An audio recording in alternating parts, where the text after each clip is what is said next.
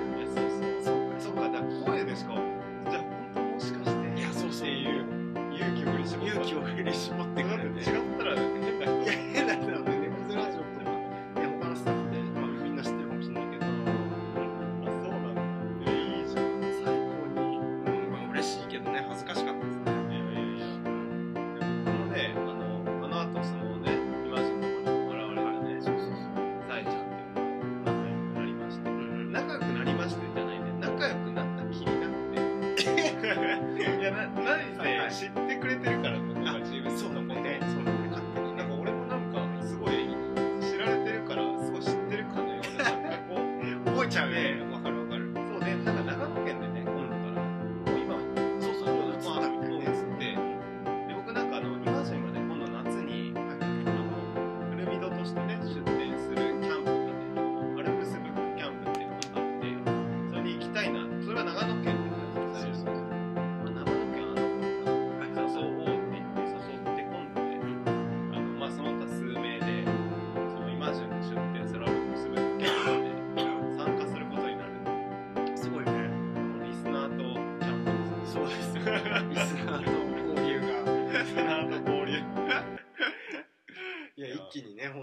嬉しいことに。いや本当その錯覚にね陥ったんだよそうそうそうそう。なんか一方的にこう好きと思ってもらえてるみたいな勝手な錯覚に近い。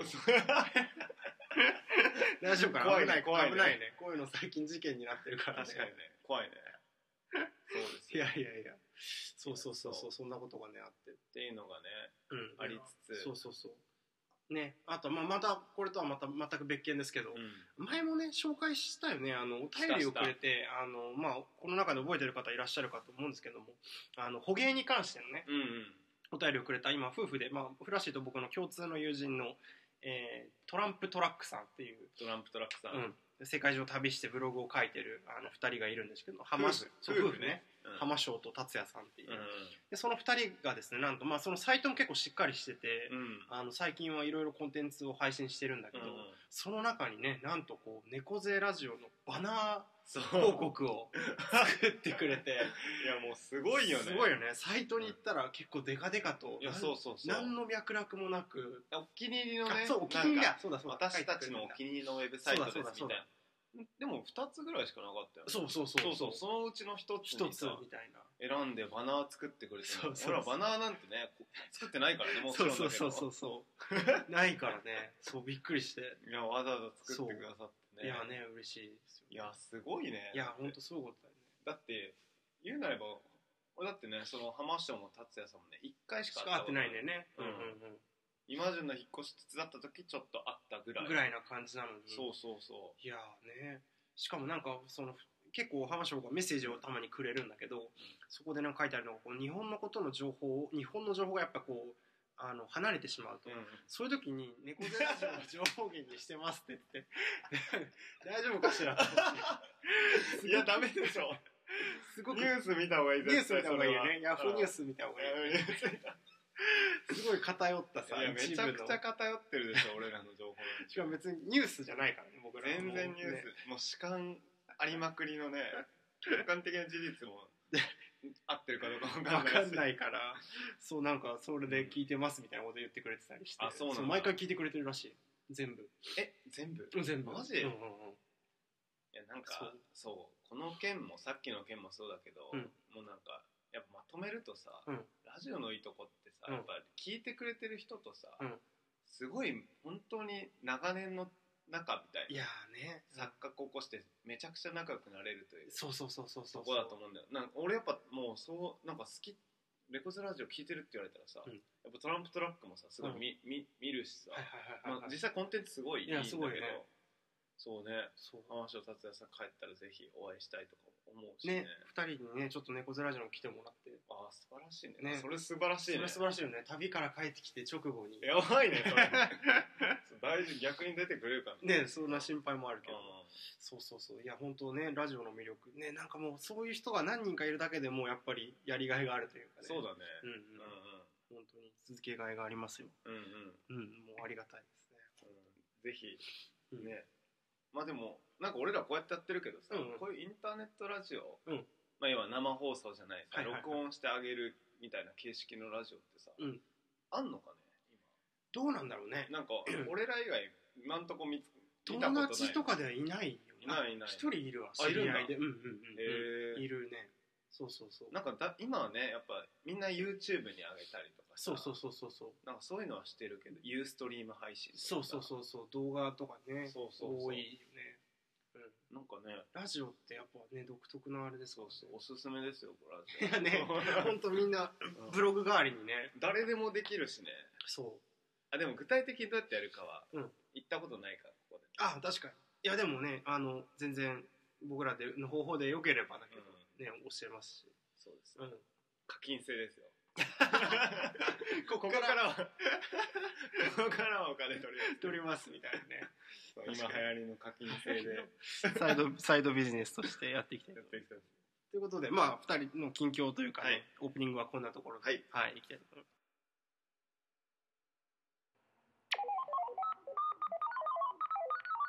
猫背ラジオ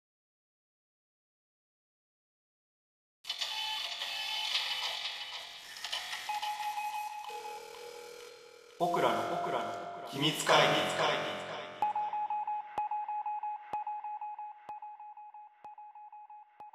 はい。というわけで、はい。僕らの秘密会議。はい。今今月もやっていきますけど。また今月もかよっていう感じですけどね。まずはコーナー紹介から、はい。僕らの秘密会議。このコーナーでは片田舎から猫背な2人がこそこそ話す話題をリスナーの皆様に登聴していただいているという体でお送りするテーマトーク猫背な2人にこそこそ話してほしいテーマも募集中です。はい。随時募集しておりますが、はい。えー今週もまだねお便りが来てなかったね。おかしい。おかしいおかしいですね。おかしいですね。最近ちょっとずつ人気になってきてるはずなんですけど、そうですね。はい、ということで、まあ、僕らのあれなんテーマあれなんですけど、じゃあフラッシュの方からですかね。はい。はい。テーマですか、はいはい。地域で生きる。おう。地域で生きる。いいですね。これはまあ一つはフラッシーがえっ、と先いや今月か、うん。今月の頭か。あ違う先月か。先月だ。先月。うんうん。あ広島？そうね。あそうそうそう、うんうん。広島に行ってきたんですよ僕は。いはい。あのね大イマジンも一緒にやってた、あの大学時代の震災支援の団体のね心を起こすっていう団体で、広島のえーっと福山市の内海町うつそうだ内海町に行ってきて、でまあなんで行ったかっていうとあのメンバーの一人のねケイちゃんっていう子がねこのラジオにもねさ第あそう3回かそうそう4回第3回に出てくれたんだけど、その子が今あの内海町にね、すん地域おこし協力隊として、まあ、住んでて、うん。まあ、今後も内海町でね。住んでいきたいということでね、うん。まあ普段 SNS で発信してて、まあ、うん。じゃあみんなで訪ねようってことでね、うん。行ったんだけどまあそこで、うんまあやっぱりあの地域で生きる人たちのさうん。暮らしというか、まあ、ケイちゃんの暮らしを通じて、うんうん。まあ、いろいろ考えたうん。こともあったし、なんだろうな。まあやっぱその難しさっていうのもうん。ちょっと感じるところもあって、っほうほうほていうのがまあ一個。ううんうん。今回のきっかけ今回のきっかけなったところだよね。でえイマジンもなんかあったんだっけ？この考えるきっかけというか。まあ今回のなんかこの1ヶ月半の中でっていうことではないけど、やっぱり常にあの僕もどっちかというとずっと地域で暮らしたいと思っている人間の一人なので、まあ別に東京がすごく嫌いとか言うわけじゃないけれど、もう少しこうなんかこう大きなリズムの中で、うんうん。あのなんか大きなもののにまあまあ要は自然なんだけど、うん。その自然のリズムの中で暮らせる環境に身を置いたらもう少しこう自由になれたりするんじゃないかなみたいなのずっとあって、でただまあ今僕の仕事的に東京離れられないし、うん。うんかといってこうやっぱ地方に行った時にうん。何かこう特別な僕は別に専門性とか技量があるわけではないので、飛び込んだ時にじゃあどう仕事を作れるんだろうとか、うんそういうやっぱりちょっとこう弱腰になってる部分とかジレンマもあって、うんうん。なんかだからまあちょっとこうケイちゃんを半分まあ羨ましいと思ううん一方だから今回行けなかったのもすごい悔しくて。うんうん。だからそういうなんか今回見てきた古橋がどう感じたのかみたいなのをちょっとこのラジオを通じて聞けたらなみたいな思惑が少しあるっていう感じかな。うんうんうん。まずはなんかどどういう体験をしたかっていうのをねうんうんうんうん。話した方がいいよねそうだね。ちょっといくつか具体例があった。思い出しながらだからちょっとあれなんだけど、やいやいや。でもねなんかやっぱりあのこれ気仙沼の時も感じたんだけどね。それともやっぱ旅行としてうん。行く時にやっぱ一番楽しいのって現地の人が案内してくれる場所でさ今回もケイちゃんがやっぱりいろんなとこに案内してくれてうんうん。すごい印象深いのはさなんか朝飯をさすごいねあの内海町の結構山登った上ですごい見晴らしのいいな海が見えて真見た。あ見た。海が見えてさうん。橋が見えてし向こうの島が見えてってはいいうでちょっとあの岸壁みたいなちょっと危ない。ちょっとがもうちょっと行けば崖みたいなところのまあ岩肌でさみんなでコーヒーを入れてご飯を食べるみたいなことをして、まあ、それはやっぱ最高だったよねうん本当に、うん。自然を感じながら飯を食べれて。でその岩肌で寝てうんうん。コーヒー。まあ俺コーヒー飲めないからお茶はい。飲んでたんだけど。飲んでみたいな、まあ、そういうのもありつつうんうん。あとはあのカフェでさ、俺ら昼食食べてたんだけど、ほうほう。そのカフェもなんかあの外から来た人があカフェを。リノベーションしたようリノベーションしてやられてたんだ。けど若い方がやられてたんだけど、うんうん。そこでさなんかまあご飯食べてたらさなんかあの入り口のところにさ、はい俺知らなかった。のサップってなんかあの、なんていうのかな。サーフボードボディーボードみたいな感じで、はあはいはいはいその上に立って、はいはいはい。なんかこうこう漕いで進んでいくみたいな、サップっていうのがあるんだけど あこれめっちゃいいじゃんみたいなこと言ってたらお店の人がさ、やっていいよみたいな。ほうほでも当然なんかそういうあレンタルのお金かかるのかなと思ったら、まあタダで貸してくれて俺らこう1時間ぐらいみんなでさわーわー言いながらはいはい漕い。で楽しんでみたいな、まあ、そういうねまあまあこれは地域の触れ合いっていうよりはなんかそういう、まあ、地域なうらではまあならではさせてもらいながら、うんあとはそうだね。なんかその今ケイちゃんがね一緒に住んでる、はいはい。あの彼氏さんがねうんあのその内海町で育ったうんうん。人でなんだっけな。なんかあの正式名称わかんない。町役場のさ今なんか民泊を支援するところで働いてんだよね、へえそうそう。でそこでうんうん。その日の夜ケイちゃん家でバーベキューしたんだけど、うんうん。その日の夜になんかあの民泊の関係者の接待があるってことで、はいはい。まあ、そのバーベキューは来なかったんだけど、うんうん。その後に帰ってきてうん。一緒に飲む機会があって、はいはい。でまあ普通に、まあ、そこではバカな話バカみたいな話しかしてないんだけど、うんうんまあでもなんかこれからずっと、うん。まあ、ケイちゃんと2人でこの,、うん。うんこの地域盛り上げてもいろいろやっていこうと思ってるみたいなことを言っていて、うんなんかねその、まあ、俺はあくまで旅行者だったからさ、あれなんだけどなんかケイちゃんももしかしたらその地域でずっと生きていこうって思った人のなんかずっしりしたものを感じたよね。なんか俺そういう感覚を持ったことがないからさ、ここでずっと生きていこうなんて、うん。うんうんうんうんそうだよね。そのしかもすごいよね。そのまあもそのケイちゃんの相方の、まあ、森君っていう子は、まあ内海町出身なわけだから、まあ、ある程度ちょっと想像はできるというかここで暮らしていくっていうのはなんとなく地元っていうのはあるけど、ケイちゃんにとってはね何のゆかりもない場所だけどそう思ってるっていうのはうん。ちょっとすごいことだなと思って。確かにね。うんうんうん。うん、なんか言葉もちょっと映ってたしね。あ本当。もう広島弁になってた。うんちょっとちょっと混じ混じってたよ。多へ分えすごいね。でもそうやってこうなんか昔の嫁ぐじゃないけどさ、ね。いや本当ね。そういうふうになっていくんだね。うん。うんうんうん。いや本当そうだよね。うん。はいケイちゃんなんか俺と一緒の千葉県出身だからさ、はいはいはい。あなんかすごいなと思って、うん本当に、近くの高校出身だしさ、うんうんうん同じ大学でみたいな、うんうんうんまあやっぱ森君の存在が大きいんだろうなって思ってんだけどね、うんうんうんうん。それにしてもねでなんか地域おこし協力隊がねそもそも、ねそうそうそうそう。まあ何なのか、まあ、ちょっと俺もうまく説明できるか分かんないけど、あれはなんか国の、うん。え制度なんだよね。制度で、うん。国が作った制度そうそう。い日本中のいろんな地域でうん。地域おこし協力隊っていう人たちがいて、うん。3年間っていう期間限定で、まあそのまあ、地域のと取り組みとかを、うん。まあ、自分で考えて実行して、まあ、それを軌道に乗って、まあ、そこで住んでいく人を増やそうっていう、うんうん。まあ、多分国の取り組み。でその間を、ね、お金が出るっていう。そうだよね。あの地方創生戦略の一環として多分やってる事業なんだけど。でそれもちょっと気になるところがあってさ、うん。あれって結構なんか批判もやっぱ多いんだよね、うん。でもまあなんかす僕はそれだけじゃないなとも思っててなんか現場それぞれ、まあ本当それぞれによってなんか多分あれって違うというか。そうだね。全然違う。そうそうそうそう。そう、うんで俺なんかさ、うん。ち地域おこし協力隊の人たちでさ、うん。みんなで協力して俺なんかやってるイメージあったの。あだからケイちゃんが地域おこし協力隊で働いてるって聞いた時さ、うん。なんかそういう役場のさなんか職場の中でちょっと一区画さなんかそういう地域おこし的な協力隊的な場所があってうん。一緒に仕事、いろんな人となんかつながりながらやってるのかと思ったらさ、うんうん。ケイちゃんの職場見させてもらったんだけど、うんうん。なんか普通にケイちゃん古民家みたいな。の借りててさほうほうほめちゃくちゃでかいわけよ、う。んそこでさ畳の上とところで一人でさへえ仕事してて。じゃあ市役所の中じゃないんだ。じゃないじゃない。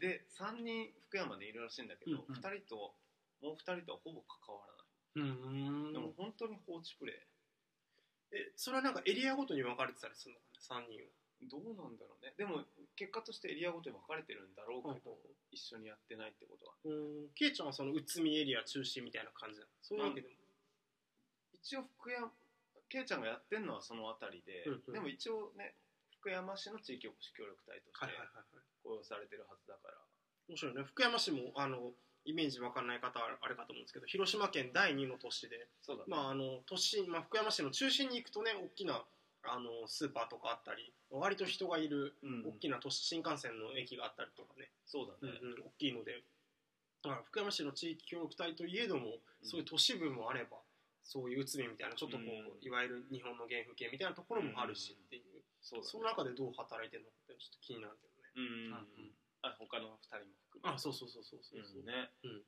だからそういう働き方あんだと思ってね。確かに。で今ねこの地域おこし協力隊のすごい増えたんだよねうん確か最近、そうそうそう。でまあ問題として言われてるのが、うん。あれだよねなんかまあ地域おこし協力隊のとして行く側も、うん。別にそんなにめちゃくちゃこのスキルができるとか、うん。これができるっていうのがあるわけでもないけど、まあ、思いを持ってやってる人が多うんい中で、まあ、どうやって地域に貢献していいのかわからないうんっていうので、地域側も、うんうん。まあ、なんかなんかやってくれんでしょみたいな。はいはいはいはい。テンションで受け入れるから特に受け入れ体制は全く整ってないってことで結局うまくなじめずうんうん。3年終わったら、まあ、結果その土地を離れてしまうっていう、まあ、国の、まあ、意に、ねうん。沿ってないことがたくさん起こってるってところでまあ批判されがち。ガチなとこはあるんだろうね。そうそうそう。でなんかこのつながりで話すとさ、うんうん。なんかあのこの前会社の俺が働いてる会社でさその CSV のプログラムに参加したっていうので、俺岩手県の遠野市ってとこにはいはい。行ってきて CSV はまあいいか説明する CSV はまあいいか。CSV は、うん。まあ、あの簡単に言うと、まあ、利益を得ながらうん。社会的にいいことやっていこうっていう、うん。まあざっくり言うとそういう考え方で、まあ、うちの会社でもその一環としてなんかあのえーっとねちょっと話すと軽く長くなんだけど、うんなんかあのうちってさ一番搾り取れたてホップってうん。いうビールがあって、あるよね。そうそうそう。ある時期しか出てない。あそうそうそう、んん。あのホップってさ最後ビールの香り付けに使われるやつなんだけど、あれってうんうん安いからほぼやっぱ海外の使われてるんだけど、その商品だけは国産のあそうなんだ。使われててそれが岩手県の遠野ってはいいうはいはところなので今もうすごい勢いでそれの農業従事者が減ってってて、もう単純に今もうなんか10年前まで670人ぐらいいたんだけど今も30人ぐらいしかいなくて、えもうこのペースで減ってったらもう10年後飲めないみたいいなもう単純にうちの会社としてもやばいみたいな、なってようやく腰を上げた、まあ、プロジェクトなんだけど、まあ、要はそのホップに関わるうん。生産者を増やそうっていう取り組みをしてて、うん。でなんか今そのでちょうど遠野であるベンチャー企業がその俺がさっき言ってたさ地域おこし協力隊のその受け入れとうん。入る側のミスマッチみたいな問題に目をつけて、でなんかあの受け入れ側でうん。ちゃんとした、うん。なんか育てるプログラうん。ムをちゃんと作ってあげてそれに応募するうん。ためのプラットフォームを作ろうって言ってちゃんともう面接もして、で最初もう10個プログラム作って、作ったんだけど、うん。でそのうちの一そのまあなんかどっかの一つのプログラムに応募したら、うん。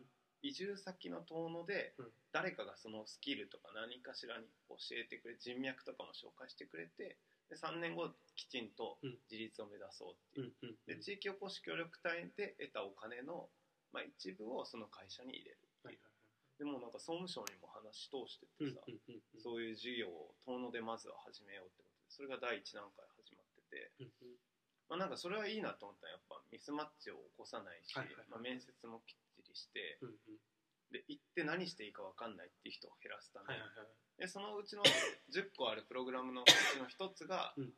なんかうちがやってるさなんかあのまあなんか、まあ、夢はでっかくなんだけど遠野をうんホップの里って昔呼ばれてたんだけど、うんうんまあ、ビールの里にしようってことではいはい。なんかクラフトビールの醸造家うんうん。とホップ生産者を増やそうってことでホップ、はい。はい両面からね。そうそうそう。でなんかホップの、まあ、農業を教えてくれる人とあとはまあその流通を広げる人とうんうん。あとはまあビールをどうやって醸造するか教えてくれる人のなんかプログラムを組んでやってるんだけどなんか、まあ、なんかそういうのあると、うん。まあお応募しやすいんだろうなと思って今ちょうどなんか面接してる時期だと思うんだけど、はいはい。なんか何人っつったっけ？80人ぐらい応募してるんだよね確か枠は何なの？枠はいや何人だったっけな？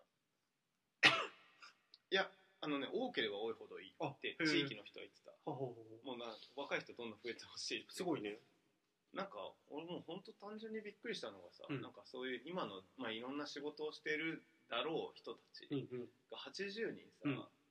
もう移住したいって思ってそれに参応募してるっていうこと自体がすごくて、はいはいはいはい。確かでなんかその6月時点ではその10個のプロジェクトで計300人ぐらいかな、うん。応募してるたらにしいんだけど、うんうんうんまあ、10個ある中でその300人の80人が、うん。ねそのビールのプロジェクトに応募してるって結構人数多いと思うんだけど、うんうん。そうそうそう。まあまあまあそういう話で、うんうん。なんかやっぱ今そういう人がやっぱまあ単純に増えてるんだろうなっていうのと、うんうんうんそういう新しい動きうんベンチャー企業の、それも面白いなって思ってうんて、うんうんそのミスマッチを減らしてちゃんと地域に根ざしたはいはいはい人たちを増やそうっていうところすごいよね。それ本当にこう CSV としてはあの大きな会社がやる意義があるというかで、やっぱりなんかその受け入れ体制を整えるってやっぱりやれれば理想なんだけど多分こう想像するにどちそれぞれの地域でやっぱもうなんか手一杯でできないみたいなところもあって、それはそれでなんか僕のこうなんか持論としてはしょうがない部分もあんあんのかなと思うんだけど、でもそのちゃんとしたやっぱ企業体がそういうプログラムを作ってうん。受け入れてその素地を作るみたいなのはうんうん。すごく意義があるような気はしてて、うんうんうん。うんうんそうだね。なんかそういう企本当企業を通じて地域を育てるみたいなことがうんなんかねちょっと可能性が見えてるのかなと思って、うんうんうん。うんなんかそのベンチャー企業の人たちのプレゼンも聞いてたんだけどさ、うんうん。なんかやっぱり、まあ、む今のさ都会のいいところは、うん。まあ、情報も多くて人も多くて、うん。でまあまあいろんなものが自由だけど、うんうん。まあ、人との関わりが少ないとうんかさ、うんうんで逆に地方ではさ人との関わりが強いけど逆に強すぎてうんうん。プライバシーがなかったりとかさ、その地域から離れられないみたいなうんうん。いろんな重力があって、まあ、そのいいとこ取りじゃないけど、はいはいはい。そのなんかいろんななんていうのかななんていう言い方してたか忘れちゃったんだけど、うんうん。そのいいろんな地域に住みながらもうん。もっといろんな関係性をうん。いろんな各地域ごとに結んで、うんうん。なんかその地域を行き来するような人たちがもっと現れてもいいんじゃないかみたいなうんうんうんうん。ビジョンを示してて、まあ、移住者を増やそうとはしてるんだけど、はいうんうん。そまたその土地に縛られる必要もない。ないまた別の地域に行ってもいいし、で今やっぱり地域から都会都会からまた地域ってその方向しかないけど、うんうん。地域から地域へどんどん移動していく人が増えてもいいんじゃないかっていう考え方すごい面白いなってうん思ってたんだよね。そうだよね。だからやっぱ地域でそのしがらみがあるみたいなのっていうのはちょっと一昔前の地域イメージみたいなので,、でそこからやっぱりなんか逃れるもうそのしがらみが嫌だみたいなので都会に出てくる人っても多分いっぱいいて、うんうん。でも結果的にその都会でちょっと人間関係が希薄化してしまって、あのそれが嫌だってのでまた地域に行ってる人がいるみたいな、うんすごく単純化すると多分そういう流れがあって、ねでなんか新しいまたその地域での関わりみたいなのが今生み出されて始めているのかなっていうのを今の話を聞いてて、うんうん。思ったりしてそうた。うんうん。だねだから結局さ、うん。なんか都会にいる人たちは都会にいる人たちでね、うん。土地に縛られてるんだよね結局ああなんかその地域とそういう意味では。地域とあ何ら変わりないというかさ、やっぱその仕事があって、まあ、家庭があったらまあなおさらなのかもしうんれないけど、まあ、そこでやっぱ働くしかないし、まあ、ちょっと都会からちょっと離れたところに住んで、まあ、通勤時間がかかるしかないっていう。だからまあそういう意味ではねと、うん、あだから、まあ、ノマドがあんだけ流行ったのか、はいようやく理解できた。まあまあでもそういう背景があるんだろうね。ね、でも本当にそういうふうにねいろんな新しい働き方が出てくるっていうのはなんか大きな流れとしては面白い、うん。うん。うんなと思いながら、まあ、僕もいつかそのなんか流れの中にうん行くのかなとか思ったうんりしてましたけど、うなんか、うん。イマジンの中でやっぱり広島に戻るっていうイメージが強いのな。んかねやっぱどっかの片隅ではあって、うん、なんか戻らないことはないと思ってて、まあもちろんねその親のがずっと元気でいるかっていうと分かんないしね、うん。とかあった時になんかずっと東京にいるっていうことはないと思ってて、ただなんか僕もその広島ですごいこう仲いい人たちがいっぱいいるかとかいうと実はそうでもなかった。りあそうなんだ。もうなんか実はその中高で一貫校ってうん。別なんかそのいわゆる地元から離れて広島の都会都心部に行ってたりしたから、なんか地元ですごいこう顔の見える人たちがいっぱいいるっていうとそういうわけではないから、うん。若干やっぱ戻りづらいとかいうこともある。んでもなんかやっぱね広島っていう、うん。そうこれまたどっかで話せたらと思ったんだけど、あのねこのこの1週間2週間ぐらい僕の中で広島のこうナショナリズムみたいなものがすごい高まってて、うん。まあもうその一つはねカープ その一つはまさにカープの好調であった信じられないぐらい勝ってるよね。いやねびっなんかやっぱそわそわするもん、うんなんかこんな勝っててなんか報いがあるんじゃないかみたいな。しかもね逆転ばっかしてるしね。そうなんだよ。どっかでなんかこう報いが来るんじゃないかみたいなことあそれそうカープはもうあるんだけど、うんまあなんかあとなんか先週3回ぐらいお好み焼き食いに行ったりとか東京で。あそうなのそうそうそう。もめっちゃ食ってんのめっちゃ食ってたりうんなんかするんだけど、なんかやなんか漠然とやっぱ僕はこう広島で生まれたみたいな、うんこう勝手なこうなんかどっかにこう反抗法されてるような感覚があってうん使命感みたいな勝手な使命感があって。なんかそれはすごく強いんだよね。あそうなんだ。から地元でとかなんか顔の見える人たちの中でっていうよりも漠然とした抽象的な広島の反抗が僕に押されてるみたいなのが すごくイメージとしてあって。あそうなんだ。どっかでやるならやっぱ広島なのかなとかいうことはあったりするね、へー。それは本当いつになるか分かんないし直近かもしれないし、まあうんずっと先なのかもしれないけど、うんなんかそれは本当に、うんあってうんうん。なるほどね。そうそう。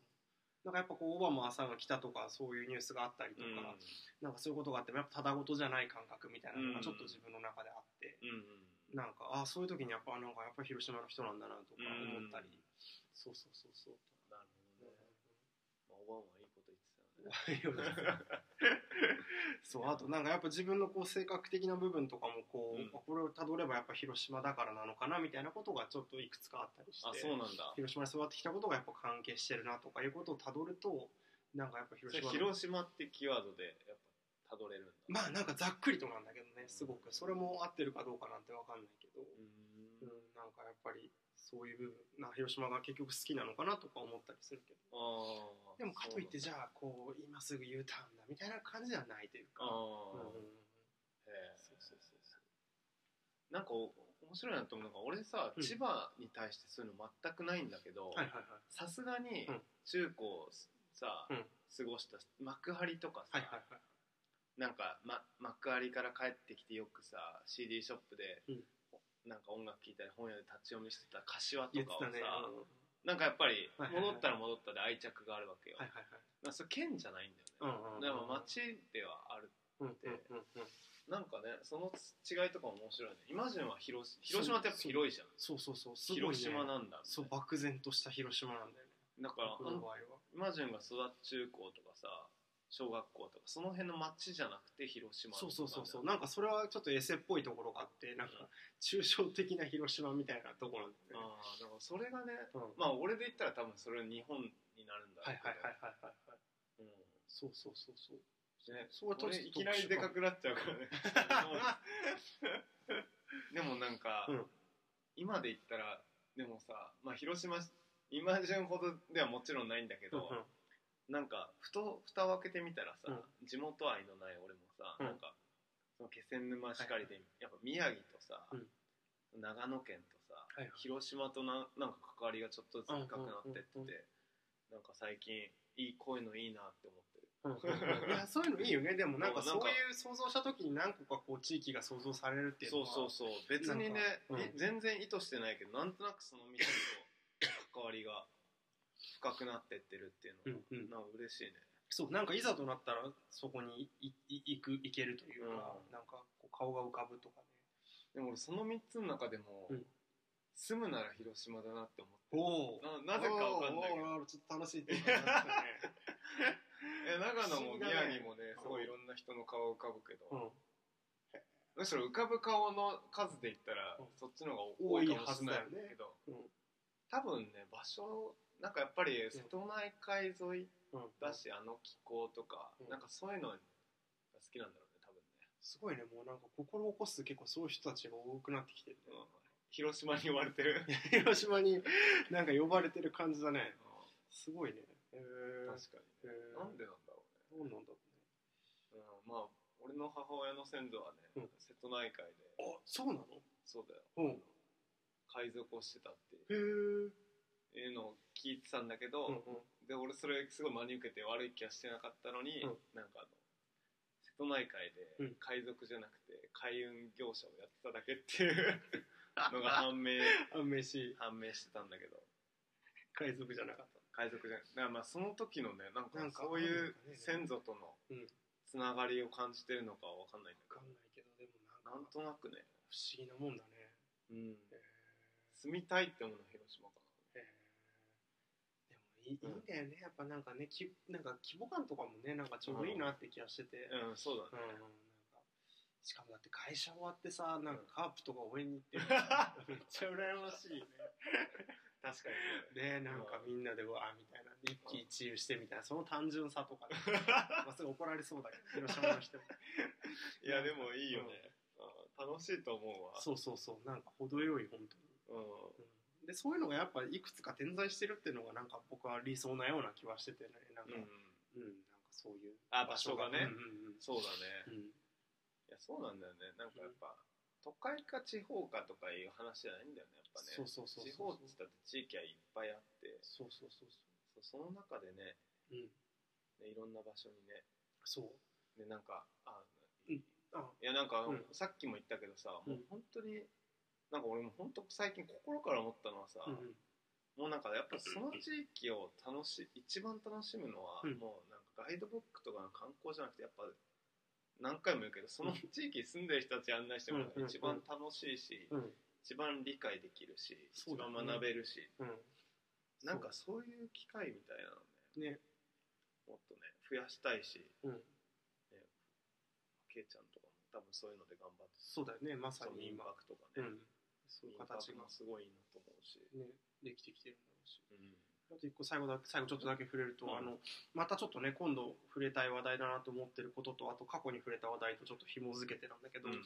あの前にクラフトビールの話をしたと思うんだけど、それもなんか僕はなぜクラフトビールがいいのかと思うかったんだけど、こう地方のなんか多様性みたいないろんなところのビールがあるみたいなのがすごいいいなとで今度いつか話したいって言われ思ってるのは民芸の話もやっぱなんかそれぞれの土地のなんか土とかを使った陶芸があるとかガラスがあるとかそのなんか多様性がいいなと思ってて、なんかやっぱそこがすごい好きだからそういう地域でこういろんなのがあるなんか状況がすごい好ましいなと思っちゃうというか、うなんかやっぱその多様であることとか土地固有のものから離れられないみたいなものは確かに。なんかねうん。あるんだろうなとか思って。確かに。あそれはそうそうそうだね。そう。そこでしかねな食材とかまさにそうだけどね。そううんうんうん。そこでしかそうそうそう食べれないものとかね。そうそうそう。そこでしかっていうね。そうそうそうそう。限定感。限定感がね。そう数量限定とかそういう安っちい限定感じゃなくてさ。じゃなくてね。その土地のなんかね根付いた何かをやっぱ感じられるようなね。そうそうそそう。の土地独自のみたいなのはやっぱそう。りいいよねでなんかあとそこでまたさらにこう進んじゃうとジレンマがあってうん。東京にいると結構そういうのがなんかつまみ食いできるというかあのあ僕ら行った D&D に。デパートメントとかさ確かに。なんか地方のいいものがいっぱい集まってて、うん。あこれいいのがあるみたいなその感覚もうすごいそれはそれでいいんだけどうん。なんかそれでいいのかしらって思っちゃう部分もあったりなんかその辺ってどうなんだろうみたいなのがまだモヤモヤしてますね。でも俺の中はあんまジレンマないかもしれない。あ本当いやもうなくなっていいと。思うは東京から。いはいはいはいはい。そういうものあは、本当。うん。ほうほうほうほうほう。ほうん。うなるあんまりやっぱりうん。価値がやっぱ半減してる俺の中でほどは。あいや嬉しいんだけどね、はいはいはいはい嬉しいけどやっぱ半減してる、うんうん。やっぱその土地に行って味わうのがみたいな、全然、うん。まあせっかくだから。まあそうだよね。その価値を知ってればね。そうそうそう。自然と優劣はついていくっていうところは。そうだ。ねもうだいぶ優劣ついちゃってる。うんうんうんうんそうだからね東京に今地方のアンテナショップがいっぱい動いてきてるとかね、うん。まあ、もちろん地方からの要請もあるんだろうけど、うん。こっち側の東京の人間もそういうなんか多様性をついてるみたいなのもあってそうだね。それもなんか肯定できる反面なんか、全面的に喜びがあるのかみたいな。なんかそのモヤモヤはあってなんかいつも地方と東京みたいなことを語る上でなんかいつもそのアンテナショップとか D&D デパートメントみたいなのはなんか引っかかりがあって。なるほどねすごいいいんだけどなんかどうなんだろうとかまあでも地方側もまあそれをねそれがついてんだろうなしかもそれからきっかけになったりするし、ね、そうそうそうそうその地域に実際足を運ぶためのね。そうそう。だからそれはね。そういう意味では無限にはできない。そうそうそうそう。知るきっかけだからなちょっとね最後モヤモヤしたあれでねうん。なっちゃいましたけど。いやでもこれはまたねなんか続きを語れるというかそうだね。何回か常にやっぱなんか、まあ、フラッシュもちょっとそうかもしれないけどなんか常に考えてる僕らが考えてるうちの一つのテーマではあると思うのなんかまたアップデートしていつか話せるかなって気はします、それにねまたどっかねこの前は決戦までできなかったけどまたどっか行った時にね、そうそうそうそうそういうゲストを呼べるといいね。そうだからこそね今度あのあのさえちゃんとかね。ああそうそうそう。上田でねあいいねいいね。だから。確かに。そうそうそうそう。だね。さえちゃんにぜひ出てもらいましょう。ね聞いてみたいですけどということでまあ今回はこんな感じで、もやもや。なんか別にこう相変わらずねテーマトークなのでなんか 答えがあるわけではない。喋りたいことを喋る。喋るっていう感じでしたけども。まあちょっとこのテーマに寄せてちょっとこうここが気になるみたいなことがある人がいたら、あのぜひあのメッセージ寄せてもらえたらうん。嬉しいなと思います、お願いします。はい、はい。ありがとうございます。猫背ラジオはい、えーということで続きまして、えー僕らの歌ですけれども、えーこのコーナーではリスナーの皆様から寄せられた好きな詩歌詞名言を今順か古橋が心を込めて朗読します、えー普段あまり披露することのない自分の大好きな言葉をぜひこのラジオで聞かせてください。ということであの普段はね皆さんに募集してますが、えーまあ、普段はというか今回もまたね、えー募集がないのでちょっともう 僕らでね勝手に、まあ、主観的にやっちゃおうということで今回からですね、ちょっと実は、えー詩自体僕らが作ったものをはい。読んじゃおうということではい。まずは第1回は記念すべき第1回は古橋氏の方にねちょっと作った詩を自ら朗読してもらおうと、えー思っております。これはねあの作作ろうと思って作ったわけじゃなくて、ね、なんかあのちょっとここに残ってるのがね2013年11月11日のねうん1時21分に書き終えてますよ。かっこいいね。いや。これアロ作ろうと思って作ったんじゃないいや。いやこれあのアローンズって僕がやってるね、あはいはいはい。ブログサイトに上げてるんですあけど開けてるんだすでに。2013年3年前ですね。3年前か。ちょっとうん。じゃあ読みたいと。思います。原風景。いい文章に出会ってしまった記憶の奥の奥にそっとしまわれた原風景を想起させる文章。忘れかけてた感情と忘れかけてた衝動を持って僕を惑わす心象体験。懐かしいような新しいようなそんな原風景が僕の中にあったのだ。草木は色を変え生き物は息を潜め空は輝く日差しを地上に注ぐ。澄んだ空気がそこで起こるすべての事象を祝福する。いつの日かの朝懐かしいような新しいようなそんな原風景が僕の中にあったのだ。匂い色明るさ温かさそのすべてが優秀の意味を僕に思い出させる。そこにあるとは何かそこにいるとは何かそんな風景を描くことの葉の集合体。少しずつ少しずつ時の流れの中で積み重なっていく。少しずつ少しずつ僕の記憶とつながっていく。少しずつ少しずつ少しずつ少しずついい文章に出会ってしまった。はい。すごいねいいね。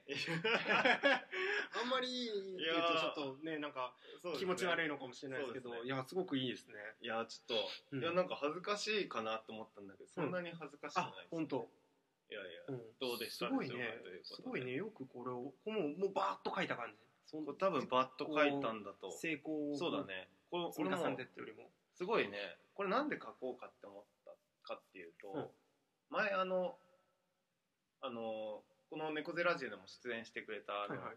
北川真紀さんとね、はいはいはいはい。藤原信也君の風集めっていうブログサイトがあって、そこはあの信也君とね真紀ちゃんが、うん。まあ、お互い手紙をね、うん。まあ、書き合ってるっていう例でブロブログとして書いてるんだけどはいそこのねちょっと名前忘れちゃっタイトル忘れちゃったんだけど、うん。マキマキの文章を読んであそうなんだ。それが書いた詩なんですよ。へえいやこれ巻き巻き嬉しいだろうね。いやいやそうなんですよ、うん本人に言ったかどうか忘れちゃったんですけど、うんうんうん。なんかねこやっぱまあ文章って表現の一つの形だと思うんだけどそれを読んで、なんか自分も影響を受けて、ねうん。なんかその自分が感じたものを表現したいと思ってね、うん。なんかとりあえずパソコンに向かって書いたら詩になっていたというねへえそういう顛末がありまして。2013猫背ラジオ始めてたのかなその頃2013年だからちょうど始めてたからかもしれないね、うん。だからその文章がねを 読んだ時なんかちょっと解説するのもいやいや。ちょっとあれなんだけどえいやいや。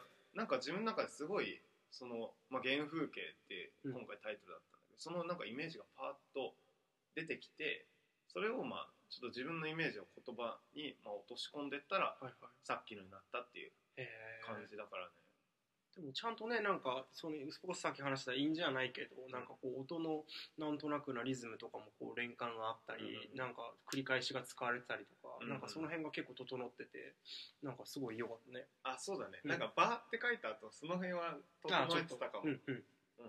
うん。いやすごい。なんか想像したよりもはるか上を行く 感じで。ちょっと僕が来週来週じゃないや次回やるのがちょっとねどうしようって感じですけど、えー楽しみですよ。へえももうすごいねいいね。いろいろ探してたらね、うん。もう一個あった。おうおうなんか書いてたのが。お僕一個ストックあでもね次のはね、うん。本当にパッて書いたやつだ、はいはいはいはいそんなに。あ自分もそんな気に入ってない。けど。いやよかったねこれ。すごいすごい。いやいや。いやいやね皆さんどうでした？かどうでしょうか 初めなんでこんな感じですけどね、いやでもいいですね。これでねなんか皆さこの前も言ったけどなんか皆さんももし作ったあの歌と確か詩があればね送ってくれれば、まあ朗読自体は僕らやりますけどもそうですね。なんかね言ってくれれば。ああうん。自信満々でねもうラジオネームで隠してさえすればそうそうそうそう本人っていうのはバレないんでね。そうね。あでもメールでバレちゃうね。ああまあ俺らにはバレちゃうけどあね確かに。確かに他の聞いてる人にはバレない。そうそう。まあでも俺らになんていうの？なんか投稿するときに別にさ本名書かなくても。あそっか。そうだね。そうそう。フォームからやってもらえれば。バレないですよ。うんうん。本当ということで。ということでねお待ちしてます。はい。ありがとうございますありがとうございました。猫背ラジオ。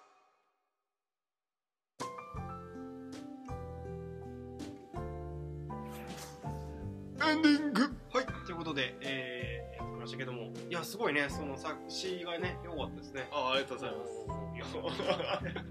人生初体験の詩のろ自自作の詩を朗自読作の詩を自分で読むっていう。そうですいわゆるポエマーですいや、そういうことですよね。ポエマーですよね。ポエマーすごいね、それを自分のラジオで流すっていう。どんだけ自分好きなんだっていうあれですけどね、うんそんなナルシストじゃないんでちょっと勘違いしないでいただきたいってところだけどうんうんうん。でもやっぱなんかさまあ SNS のせいなのか分かんないけどちょっと私的なこと書くと、はいはい。ポエマーかよみたいなねやっぱディスられる傾向にあるんですけどねね。うん。そこをいいイメージにこそうのコーナーで消化させられるといいいいね。あのポエマーディスリは僕も嫌いです。なんかね、なんか、エモいみたいなね。うん最近よくありますけど。あのねた確かにまあ独りよがりすぎたりね、うんうん。するのまあ内閣ねテーマがダサいとかなんかそういうのはあったとしても、してもね。まあ、そこをうまくねうん。クールにちょっと表現できる場としてね。僕らの歌があればいいねあれば本当になんかねやっぱみんなねどうなんだろうわかんないけど一つや二つぐらいこうなんかねしなんかみんななんか持ってんじゃないのって思っ持って思っちゃいますけどねなんか。あるでしょ。まあね。詩はなかったとしてもまあ文章をね好きなね、うん。まあ、文章とかね、うん。言葉とかあればね。歌とかね。そうだから最近ちょっとこの前このエンディングで話しちゃうとまああんま長くなるとあれだけど最近フラッシュとよく話題で話してるのがあのねフリースタイルダンジョンフリースタイル。あの俺らが話しそうじゃない話題だけど。そうそうそう。テレビ朝日系列で火曜日深夜にやっている、うん。あのジャパニーズヒップホップのバトルのえーテレビがありまして。それがね結構今世間的にも流行ってて社会現象とまではいかないわかんないけどもでもかなりこう社会を席巻してるっていうところがあって。でそういうの流行ってるとかを見るととか見るとねやっぱなんかにこう日本人ってもともとこう文字のない時代からこう歌とかで伝承してきたりとか和歌で変化を返すとかそういうなんか韻を踏みたいと欲求とか歌を歌いたい欲求とか言葉でこうなんか文字じゃない言葉をこうなんかなんて言うんだろうねこう自分で作っていくみたいなのってなんか結構人間の日本人の現象的な欲求としてあるんじゃないかみたいなのを確かに。思っていてうん。なんかだからなんかみんな持ってんじゃないの？みたいな。ある。ね、それではあそこはラップだけどね、うん。なんかそういうね表現の言葉の形っていろいろそうそうそうねそ和歌もしかりだし。そうそうそう。ねいろいろあるはずな今回たまたまだけど俺はさブログっていうものを読んでそれから生まれたさ俺のまあなんか別に変化をしたわけではないけど,、ないけどでも。それに返した形でさ書いたら詩ができたっていう形だかなんかやっぱそういう表現の刺激の試合みたいなのはねあるんだろあるんだよね。うね、ねなんかおこがましくもなんかそういう一つの実験の場にこのラジオがなればなっていう思いもあったりしますけど。やっぱなんか最近本当寂しいなって思うのがさ、なんか本当誰とは言わないんだけどさ、なんかやっぱ給油と最近あ合う合うんだけど、うんうん。やっぱなんかどんどんちょっと物足りないなって感じている自分がいて、なんでなんだろうってこの前考えてたんだまあもちろん考えてることとか普段の関係全くどんどん違う方向に行ったっていうのもそうなんだけど、うんうん。やっぱりなんかどんどんさそのまあなんていうのかな。その人にとってのななんていうの表現じゃないけどがなんか、まあ、まあ簡単に言ったらどんどん丸くなってってるなっていうのを感じててなんかどんどんやっぱりその場所に適合した形での人間になってるというかのをなんか感じた時になんかそのちょっと物足りなさを感じててと同時にやっぱ自分もそうなっていくんじゃないかっていう危機感もしつつみたいな。なんかそなんなんだろうな。もうなんか常にやっぱり尖った表現をしてる人はやっぱすごい魅力的だなって思うし、そうだね。その人が出てこないみたいな感じそうそう。あそうそうそう。うんまさに。そんな感じそんな感じ。うんうんうんなるほど。でもなんかそういうこういうねもうフリースタイルダンジョンってそうだけどその人しか出ないみたいな 表現の場だから。うん。あれ楽しいよね。バチバチこうあそうそうその人たちが出てくる だから確かに面白いね。だから僕らもちょっとなんか一見違う文脈だけどなんか好きになっちゃったのかもしれないね。なんか。あ確かにね。その人らしさが出る言葉の表現だったからうなんかもしれない。や面白い。それは面白い。あすごい。合点した。合点したうんうんうん。わ最後の最後。うんああちょうどよかった。ちょっと 僕らだけ合点して。終わるっていうね。いつもの感いじやいやきっとですけどいやいやね。ね。マイクロフォンのマイクロフォンマイクロフォン。イヤホンの向こうで納得してくれてるはずですよ。そうですよね。ということでお別れの時間がやってまいりましたけど。そうですね。どうですか？なんか喋り足りないこと。